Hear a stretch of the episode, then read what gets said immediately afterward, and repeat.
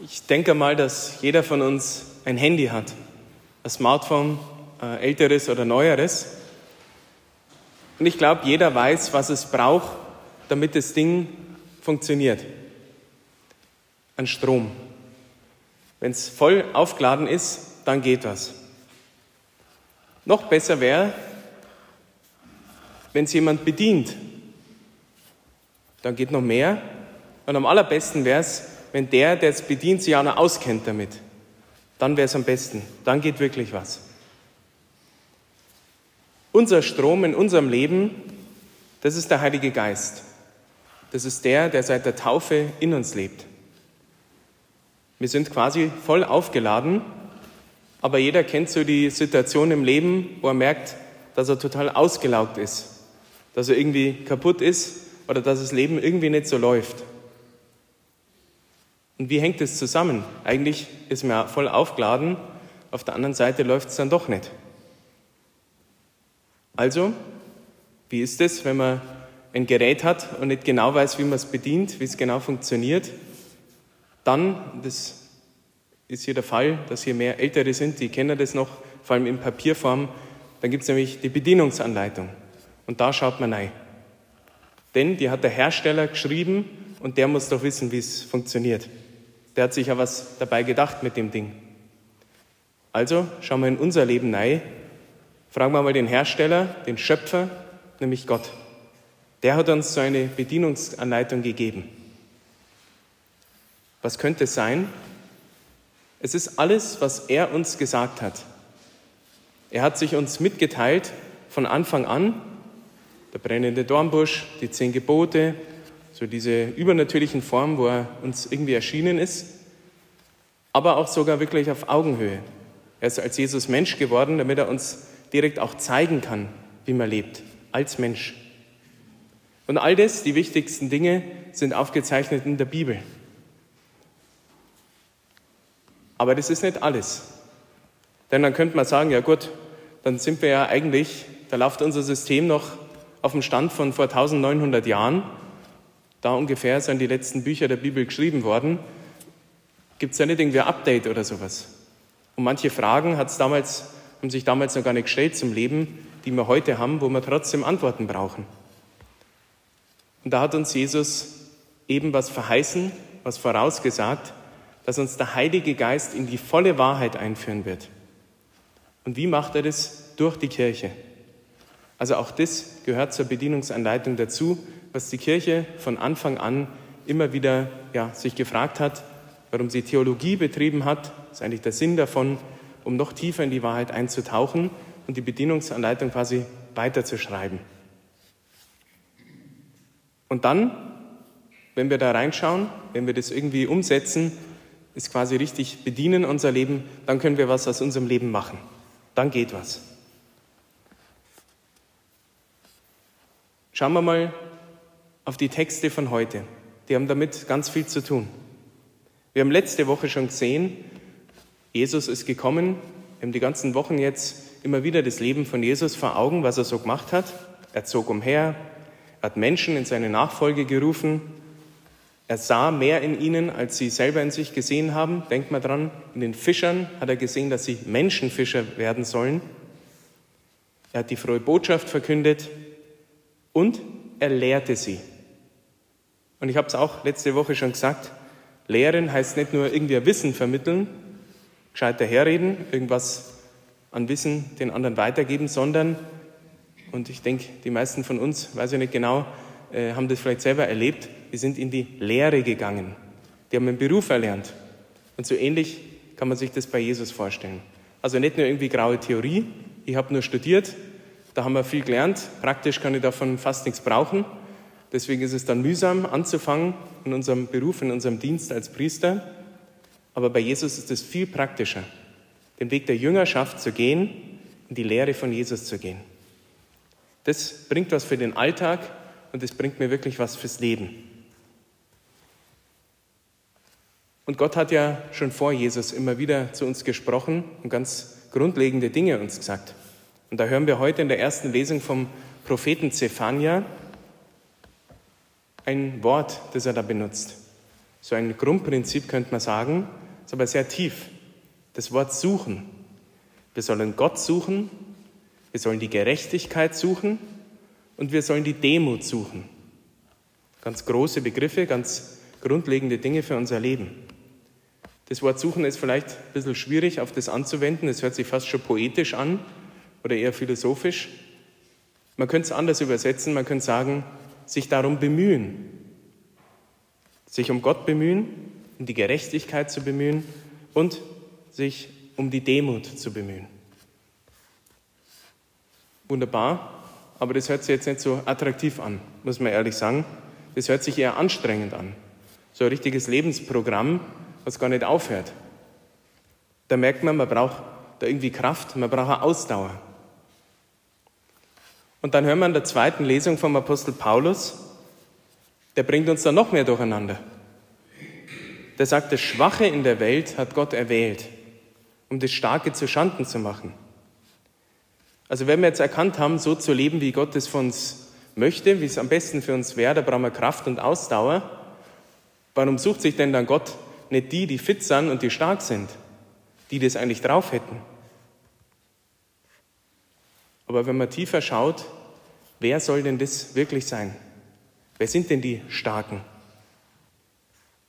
Und das, glaube ich, erkennen wir, wenn wir dann auf die Predigt, auf die Seligpreisung von Jesus schauen, wo wir uns eben alle selber entdecken und eigentlich merken, jeder Mensch gehört zu diesen Schwachen. Keiner ist wirklich stark in dem Sinn. Und jeder gehört hier dazu.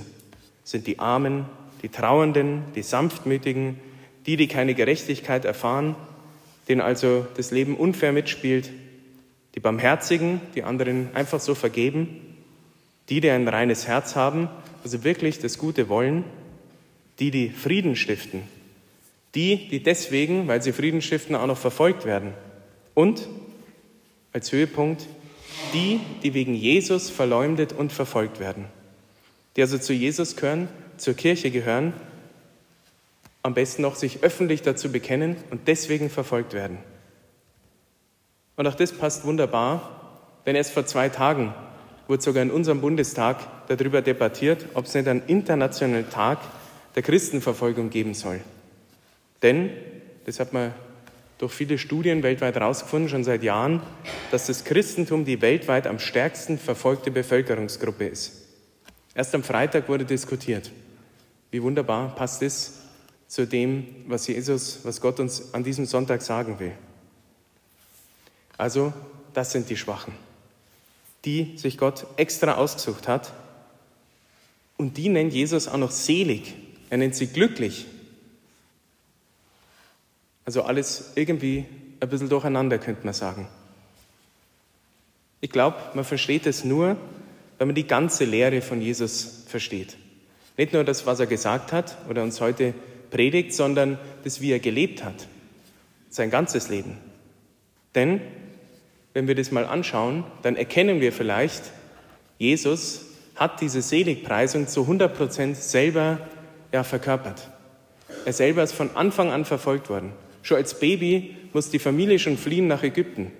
Da hat die Verfolgung schon angefangen. Er selber hat immer nur das Gute gewollt. Er selber war der perfekte Mensch, könnte man sagen, der nie was Böses getan hat, absolut unschuldig. Und genau dafür ist er verfolgt worden, ist er verurteilt worden, sogar mit dem Tod gekreuzigt worden. Er ist also vollkommen schwach geworden. Die größte Schwäche, könnte man sagen, ist der Tod, aber nicht um irgendwie unterzugehen, sondern um zu siegen, um vom Tod wieder aufzuerstehen. Und deswegen die, wir, die wir halt schwach sind, sind auf seinen Tod und auf seine Auferstehung getauft. Und deswegen stehen wir eigentlich jetzt schon im Sieg von Jesus. Wer also in unserer Welt meint, stark zu sein, bei dem hat Gott keinen Platz. Gott möchte gern helfen, aber diese angeblich so starken, die meinen ja, es selber schaffen zu müssen. Und dann sagt Gott quasi, okay, ich darf dir gern helfen, aber dann probier es halt selber. Bis du auf die Schnauzen fliegst und dann brauchst du aber nicht bei mir zum Beschweren. Wer aber demütig ist, wer sich seiner Schwäche bewusst ist, der hat wirklich die Chance, glücklich zu werden. Der Herr Pio und ich, wir hatten gestern einen wunderbaren Abend, nicht so wie vielleicht andere junge Leute in unserem Alter so einen Samstagabend verbringen. Wir waren eingeladen zu einer Gruppe von jungen Leuten zwischen 16 und Mitte 20 zu einem Gebetsabend. Und erst heute ist mir aufgefallen, dass dieser Abend so gut zu dem passt, was Gott uns heute in diesen Lesungen an diesem Sonntag sagen will. Denn gerade diese Altersgruppe, und wir kannten die jungen Leute da gar nicht, aber wir haben gleich gemerkt, irgendwie ganz normale Jugendliche aus unserer Gesellschaft, und man merkt eigentlich, wie belastet die sind. Die fühlen sich oft so überfordert von dieser Gesellschaft, von der Leistung, die sie schon in der Schule bringen müssen, von diesen ganzen gesellschaftlichen Umbrüchen, von all den verschiedenen Meinungen zu allen möglichen Themen und dann sollen auch alle Meinungen irgendwie gleich behandelt werden. Es ist so ein Durcheinander. Und diese jungen Leute wissen oft gar nicht, was sollen sie machen aus ihrem Leben. Sie finden sich selber oft wertlos oder dass sie es nicht drauf haben, dass sie es gar nicht schaffen können in dieser Welt. Die wissen, glaube ich, ganz genau, was mit dieser Schwäche gemeint ist. Weil das aber eine katholische Gruppe war, die offen ist für den Heiligen Geist, haben wir uns, ohne es irgendwie abzusprechen, ähm, beide spontan entschieden, den irgendwie was mitzugeben, dieser Gruppe. Eigentlich war ich nur eingeladen, die Messe zu feiern und dann Beichte zum Hören. Und danach war ein Gebetsabend. Und während dem Abend haben wir dann mit diesen Jugendlichen gebetet. Es gab so Gebetsgruppen, wo man in Fürbitte für die Leute betet. Und da durften wir denen zeigen, dass wir Menschen zwar schwach sind, aber dass der Heilige Geist uns von innen heraus wirklich stark macht. Unsere Schwäche ist für Gott überhaupt kein Problem. Damit hat er kein Problem. Er kann uns trotzdem gebrauchen und durch uns Wunder wirken. Und das will er jetzt schon, nicht nur irgendwann in der Ewigkeit, jetzt will er schon wirken. Deswegen haben wir dann gebetet, dass der Heilige Geist wirkt, dass er sich zeigt, dass Gott uns zeigt, wer die Nummer eins ist, wer der Stärkste dieser Welt ist. Und wir haben dann gefragt, wer von den Jugendlichen krank ist, wer vielleicht Schmerzen hat, und haben dann für sie gebetet und haben sie gleich mit eingeladen, sie sollen selber für sich gegenseitig beten. Und den Heiligen Geist einladen, dass er selber wirkt. Und es ist dann was passiert, ein paar kleinere Heilungen gab es, bei ein paar waren auf einmal die Schmerzen weg. Es ist wirklich der Himmel auf die Erde gekommen, so könnte man es wirklich sagen. Und im Ganzen hat man gesehen, die Stimmung hat sich an diesem Abend total gedreht. Auf einmal haben die jungen Leute gemerkt, dass Gott wirklich mächtig ist. Obwohl die eigentlich vorher schon gläubig waren, haben sie gemerkt, hoppala, jetzt ist wirklich was ganz Neues passiert. Und sie haben gemerkt, wir sind zwar irgendwie schwach, die haben sich ja jetzt an sich nicht verändert, aber Gottes Macht ist dazugekommen. Und ich glaube, ein bisschen was haben wir spüren dürfen bei diesem himmlischen Glück, von dem selig zu sein, wenn wirklich der Himmel auf die Erde kommt, wenn Gottes Macht sich zeigt. Und das macht Hoffnung und das gibt uns Zuversicht. Und deswegen lade ich uns alle ein, in dieser heiligen Messe Gott unsere Schwächen hinzulegen. Die eigenen, die körperlichen vielleicht oder auch die Umstände, wo wir uns so schwach fühlen, entscheiden wir uns neu für Gott. Bedienen wir dadurch unser Leben richtig, indem wir anerkennen, dass wir schwach sind, aber Gott stark ist und bitten wir den Heiligen Geist, dass er mit seiner Kraft und seiner Stärke durch uns die Welt verwandelt. Amen.